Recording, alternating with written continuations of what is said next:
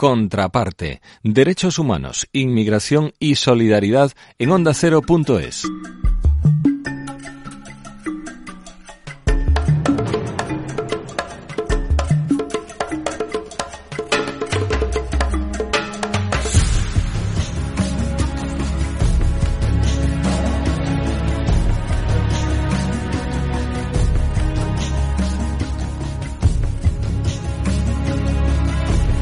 Una pregunta directa. ¿Te imaginas una vida sin casa? ¿Eres capaz de idear una vida sin un techo seguro?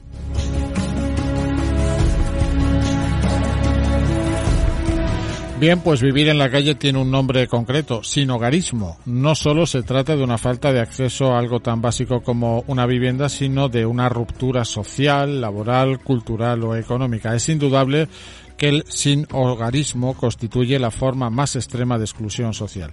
Y estaríamos errando si la visión que tenemos de esta realidad únicamente se ciñe a un problema de pobreza material.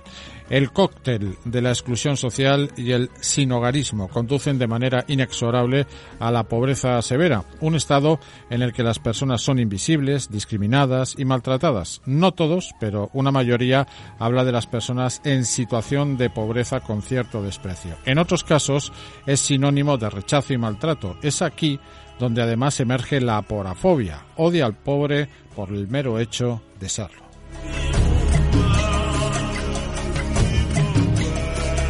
La ONG Hogar Sí lleva campañas y campañas de denuncia y visibilización de casos de maltrato para certificar que hay personas que sufren y sufren mucho. Por ejemplo, José vivió en la calle ocho años.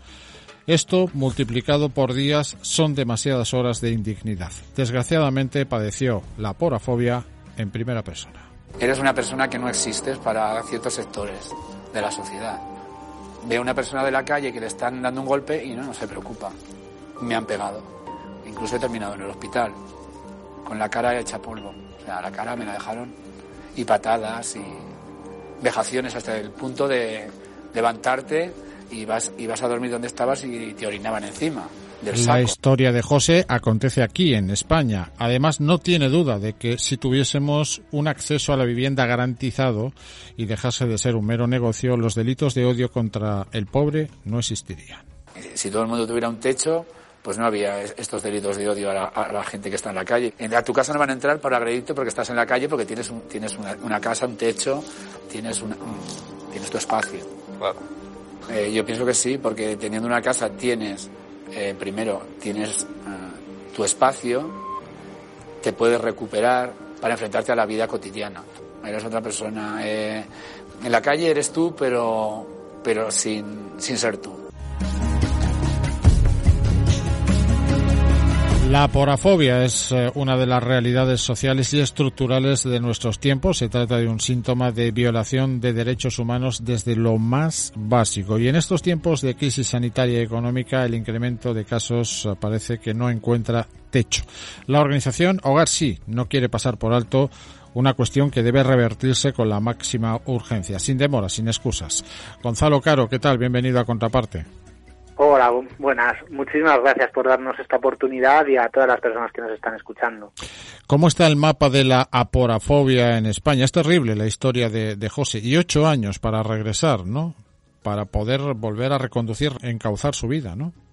Claro, hay que tener en cuenta que lo que es carecer de un hogar, que no solo es vivir en la calle, también tiene que ver con, por ejemplo, vivir en un albergue, es también carecer de, de un hogar es una eh, situación tremendamente dura, llena de incertidumbre, eh, en el que muchas de estas personas tienen que dedicar la mayor parte de sus energías en su día a día a sobrevivir.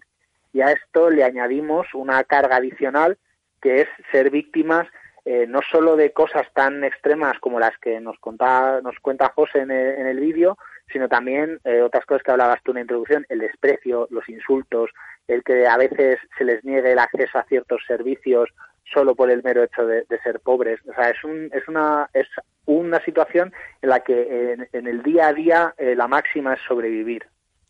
¿Qué nos pasa cuando vemos a una persona pobre?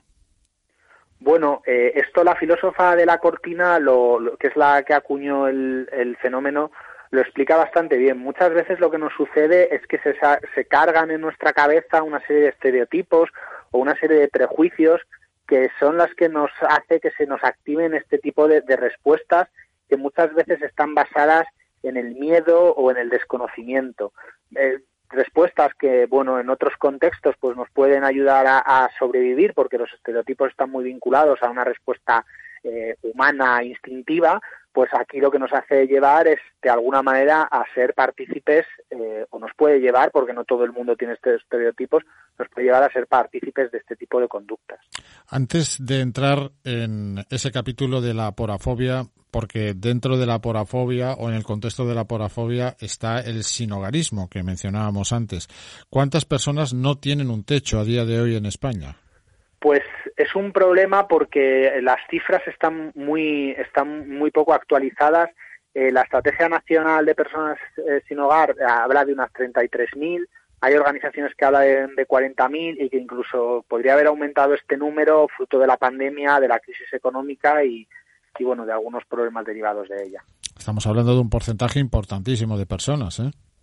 Bueno, es eh, no, si lo pensamos, no es, es un número que puede ser menos que una capital de provincia, o sea que a nosotros nos lleva a pensar que, que es un fenómeno abarcable y solucionable, es decir, esta forma tan extrema de, de, exclusión residencial que es el sinogarismo es solucionable, pero cualitativamente es brutal, es decir, la situación de estas 40.000 personas, como te he dicho y como hemos hablado, pues es una situación muy dura. La gran mayoría es eh, porque es una cadena de, acontecimientos eh, desgraciados, ¿no? Falta de empleo, eh, quedarse sin vivienda, quedarse también romper esa ruptura social e incluso familiar en muchas ocasiones y finalmente acaba uno pues introducido en ese concepto del sinogarismo y dentro de lo que es la pobreza más extrema ¿no? en nuestro país. Efectivamente, eh, pero a nosotros no, nos gusta eh, concentrarnos mucho en las características individuales porque la vida de cada persona es un mundo y por lo tanto perdernos en buscar la característica individual que quizás le llevó a esta persona a caber en la calle nos hace perdernos en, un laberinto. Y sí que hay una cosa que comparten todas las personas en situación de sinogarismo, que es que su derecho a la vivienda, su derecho a un hogar, ha sido vulnerado. Y eso es la característica que une a todas estas personas. Un derecho recogido en la Constitución que se incumple. Efectivamente, es un derecho que es un derecho que mm, desde Hogar sí solemos eh, solemos recordar que, se incumple, que ahora mismo eh, se están impulsando algunas medidas legislativas eh, encaminadas a, garantizar ese derecho, como una ley de función social de la vivienda que el Gobierno ha anunciado ya varias veces y que mm, desde Hogar sí consideramos que se debe avanzar eh, tanto a nivel del Estado como en las comunidades autónomas que son las competentes en vivienda. Eh, por cierto, Gonzalo, cuando escucháis aquello de que hay un parque de viviendas eh, deshabitado eh, con propietarios y pensáis en estas 33.000 o casi 40.000 personas no oficiales reconocidas sin hogar, ¿qué se os pasa por el cuerpo? Pues nosotros lo que pensamos es que tiene que haber oportunidades para movilizar ese parque de vivienda. Desde Hogar sí estamos intentando poner en marcha algunas iniciativas, pero también pensamos que hay oportunidades, como por ejemplo los fondos Next Generation o los fondos europeos que ahora mismo va a empezar una nueva ronda para aumentar también el parque público de vivienda en alquiler, porque es el parque público eh, de vivienda en alquiler asequible o social es uno de los más eh, uno de los más reducidos de, de Europa.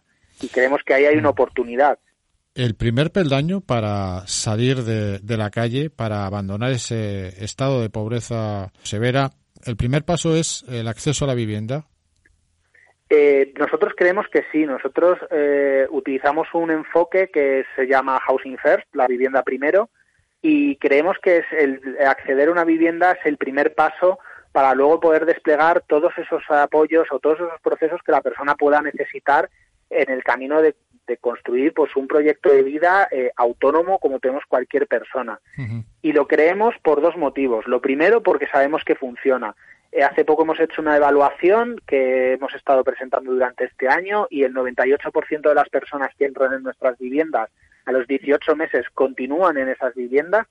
Y segundo, porque como te decía, vivir en la calle o vivir en un albergue obliga a que buena parte de las energías haya que dirigirlas a sobrevivir, a buscarte la vida, a, y no las puedes dirigir a cosas tan, tan importantes también como puede ser eh, cuidar tu salud, eh, sentirte bien, eh, reconstruir tu, o, reconstruir o mantener tus relaciones sociales, buscar un empleo y la vivienda da como un lugar de seguridad alrededor del cual poder construir todas estas todas estas cosas que quienes tenemos un hogar damos por supuestas. Sí, son elementos básicos eh, para poder desarrollarse, ¿no? Como persona a nivel individual y después integrarse en lo, en lo colectivo. Hablando de lo colectivo, hasta llegar a ese primer peldaño, es decir, reconquistar un hogar por parte de personas que lo han perdido hace años o hace meses. Bueno, pues ahí se dan escenarios de violencia, discriminación, de odio, eh, lo que mencionábamos antes, tiene un concepto, aporafobia, algo que va incrementándose con el paso de los meses, ¿no? Bueno, nosotros eh, tenemos un observatorio y sí que vemos con cierta preocupación que últimamente eh, aparecen más casos. Sí que es verdad que no, poder, no, no, no podemos decir si es que eh, hay más casos o es que antes los había y no aparecían. Que por lo tanto en esto de los delitos de odio es una cuestión que a nosotros pues nos gusta ser prudentes eh, sí que eh, y, y, es, y, es, verdad que no podríamos decir que hay un aumento pero sí que es verdad que en los medios de comunicación cada vez aparecen más y nosotros mostramos nuestra nuestra preocupación por ello y aún así eh, pues es que eh, de nuestros datos de 2015 un 47% de las personas que estaban en situación de sinogarismo habían sido víctimas de algún delito o incidente de odio. Es decir que aunque no estuvieran aumentando, es una proporción eh, absolutamente eh, inaceptable. Importante, muy importante, muy relevante, sobre todo para una sociedad que teóricamente tiene que entender que la diversidad eh, y sobre todo que tiene que entender que el estado del bienestar social comprende este tipo de, rescates de personas que han naufragado en ese intento por, por hacer una vida o por llevar a cabo un proyecto. Decías que la porafobia se está incrementando en materia de denuncias, denuncias en los medios de comunicación y denuncia por parte de los afectados. Pues esto menos, porque las personas afectadas, como hemos estado hablando, eh, sufren un, proceso importante de, exclusión social. Eh, de nuevo, sus energías eh, no están, tienen que estar destinadas a cuestiones que suena muy duro, pero que es que vitalmente son, mucho más importantes y muchas veces para ellas el camino de la denuncia no es tan eh, fácil como debiera de, debiera de ser. Se encuentran con se encuentran muchos obstáculos que además eh, el hecho de ser víctimas eh, se suma a la frustración de, de, bueno de no encontrar una solución a su problema. A nivel legislativo es dura en estos momentos la digamos el comportamiento o la respuesta de la, de la justicia en un caso de aporafobia. Pues a nivel legislativo hemos conseguido hace poco un gran éxito que llevábamos eh, desde Hogarsi y otras organizaciones persiguiendo, que es que la porofobia entre en el Código Penal. Hoy, a día de hoy, eh, es una cuestión que está en el Código Penal, se considera como un agravante y está contemplada en algunos de los delitos que tienen que ver como discriminación y ha sido un avance. Y ahora lo que queremos también es seguir avanzando. Eh, está en ahora mismo el Congreso de los Diputados la ley de igualdad de trato y no discriminación y también estamos trabajando para que la aporofobia esté reflejada en esa, en esa ley eh, y creemos que así, eh, porque no siempre toda, la, toda conducta aporofóbica es un delito, muchas veces hay cosas de baja intensidad que también constituyen un, una especie, un incidente que también creemos que hay que, que hay que combatir. Y en este escenario en el que habéis logrado precisamente que se reconozca no solo socialmente, sino judicialmente y políticamente la porafobia, ¿cuál es eh, el caso o los casos más comunes eh, que se repiten, que son reiterativos en el tiempo? Bueno, generalmente suelen ser insultos, vejaciones, es digamos eh, es como una suele ser como una cuestión de digamos de de baja intensidad, por así decirlo. Pero claro, esto es como un iceberg, es decir, eh, para que lleguemos a casos tan extremos como, por ejemplo, algunos oyentes podrán recordar hace, hace más de una década que quemaron a una mujer en un cajero en Barcelona, pues para, que lleguemos a esos casos lo que hace falta es pues digamos una base en la que estas personas eh, pues bueno pues empieza a ser eh, bueno pues se empieza a considerar aceptable insultarlas se empieza a considerar eh, bien increparlas, echarlas de los lugares en los que están, eh, bueno, y entonces eso es, la, eso es la base. Entonces, lo más común serían los insultos y, las dejaciones, pero bueno, también hay agresiones mm, y bueno, luego los menos casos, afortunadamente, pues los que llegan a, homicidios. También robos y destrucciones de pertenencias no son poco comunes. Y en cuanto a la respuesta judicial, conocemos eh, que, como decías, hay algunos grados ¿no? en los que es posible aplicar una, una pena o aplicar un castigo, en otros va a ser más complicado, se puede quedar en una falta administrativa. Bueno, ya sabemos los recovecos que hay en este aspecto, pero a nivel social, Gonzalo, ¿dónde debemos encauzar las campañas futuras o las campañas presentes y futuras de cara a reducir este nivel de aporafobia que dices que de momento detectáis, por lo menos en cuanto a casos eh, denunciados en medios de comunicación, que va en incremento? Pues primero yo animaría a las personas que nos están escuchando a informarse sobre la realidad de estas personas. Que, por ejemplo, destierren prejuicios como que todas estas personas practican la mendicidad cuando, eh, cuando es eh, un porcentaje muy bajo, que todas, estas, todas las personas tienen un problemas de enfermedad mental o problemas de, consumo cuando en el fondo eh, seguramente si hiciéramos una encuesta y luego lo comparáramos con la realidad descubriríamos que la gente tiene ideas desproporcionadas. Yo creo que lo primero es animar a la gente a conocer a, conocer la realidad de estas personas en situación de sinhogarismo y es importantísima esta labor que hacéis los medios de comunicación también y por eso os agradecemos mucho esta entrevista. Y luego lo siguiente sería a, tratar de, romper el silencio, es decir, una vez conozcamos esta realidad, hablar con nuestro entorno más cercano y la última cosa que yo creo que puede hacer la sociedad es, eh, si somos testigos de un acto aporofóbico, no quedarnos de brazos cruzados. Un altísimo porcentaje de las personas que es testigo no denuncia. Y aquí no se trata de que nadie se haga el héroe, nadie tiene que interponerse entre una persona que está agrediendo a, otra persona que esté en situación de sinhogarismo porque eso puede suponer ponerse en riesgo a sí misma. Pero a nadie le cuesta coger al 112, llamar a la policía y decir, oiga, mire, estoy en la plaza tal, estoy viendo a un grupo de personas que están molestando a una persona en situación de sinhogarismo, vengan. Eso no nos cuesta nada hacerlo y para las personas en situación de sinhogarismo en un momento dado puede ser la diferencia entre, eh, bueno, puede ser una enorme diferencia entre ser una víctima y que a sus agresores no les pase nada o ser un, ciudadano o una ciudadana más a quien los servicios policiales eh, protegen como cualquiera de nosotros. Además, eh, esto funciona así, es decir, en cuanto hay un caso de aporafobia, de odio, delito eh, de rechazo, de discriminación, se castiga sirve como ejemplo, sirve como espejo para que después, evidentemente, alguno que tenga o alguna que tenga intención de incurrir en lo mismo, pues se lo acabe pensando. Y las instituciones, porque hay muchas campañas de mucho tipo en el amplio abanico social, pero sin embargo la porafobia no suena mucho, ¿no? Bueno, es un trabajo que poco a poco nosotros vamos haciendo. Esta campaña que hemos sacado de aporofobia ha contado con el apoyo del Ministerio de Derechos Sociales y Agenda 2030 y, es, y bueno pues estamos estamos muy, muy muy contentos pero desde luego hay que seguir trabajando y nuestro reto es seguir trabajando que esto no desaparezca de la agenda de la agenda de, de la agenda política. Hace poco hubo una proposición no de ley en el Congreso de los Diputados en relación al sinogarismo y se incluyó la mención expresa a la porofobia. Vamos a intentar también y vamos a seguir trabajando para que desde el Ministerio de Igualdad eh, también contemplen esta, esta este motivo discriminatorio entre sus políticas. Sin duda hay que seguir empujando, pero sin duda también hay avance. A nivel municipal, aquí son importantes los ayuntamientos, ¿no? Claro, los ayuntamientos son importantísimos para, por varias cuestiones. Eh, gestionan servicios esenciales como los servicios sociales y es muy importante que, que haya una cierta sensibilización eh, que, la mayor parte de los profesionales de los servicios sociales la tienen.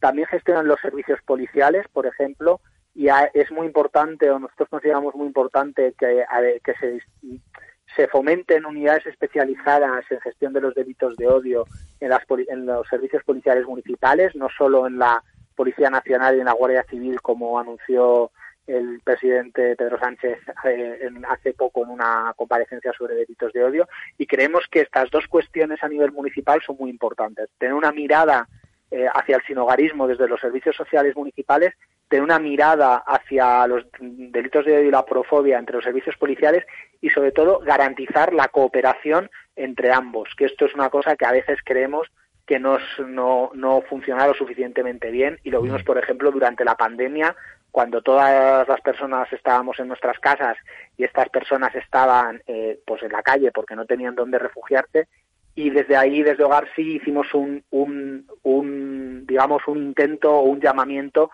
a una mayor coordinación entre servicios sociales y servicios policiales. Pues eh, nos quedamos con eh, un lema que sirve para casi todo, porque Hogar sí dice que hay reconocidas 33.000 personas sin hogar, aunque la cifra no oficial podría ascender a 40.000. Pero además añade en esa campaña que podemos solucionarlo. Pues claro que sí, que podemos solucionarlo. Con implicación, con voluntad y con mucho compromiso. Eso, evidentemente, llevará a reducir los casos de delito, de odio y discriminación llamados aporafobia que denuncia permanentemente de manera incisiva una organización como Hogar Sí, de la que es portavoz Gonzalo Caro. Gonzalo, ha sido un placer conversar contigo. Esperemos que en la próxima ocasión hablemos de datos en caída libre. Ojalá, ojalá, y que se solucione este problema que nosotros creemos que de aquí a 2030 es perfectamente solucionable. Gracias, un abrazo. Un abrazo.